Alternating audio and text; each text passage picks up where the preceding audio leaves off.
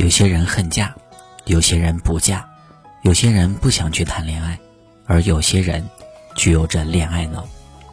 女生怎样才能保持不恋爱脑呢？有人说，不要去纠结，他为什么不喜欢我？是不是我不好看、不优秀、性格不够好、太被动、脾气不好？为什么他喜欢别人？那个女生真的比我优秀吗？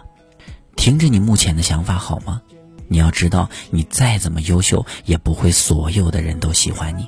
毕竟，不被爱是常态，被爱才是偶然。一个人喜欢另外一个人，是有很多因素的。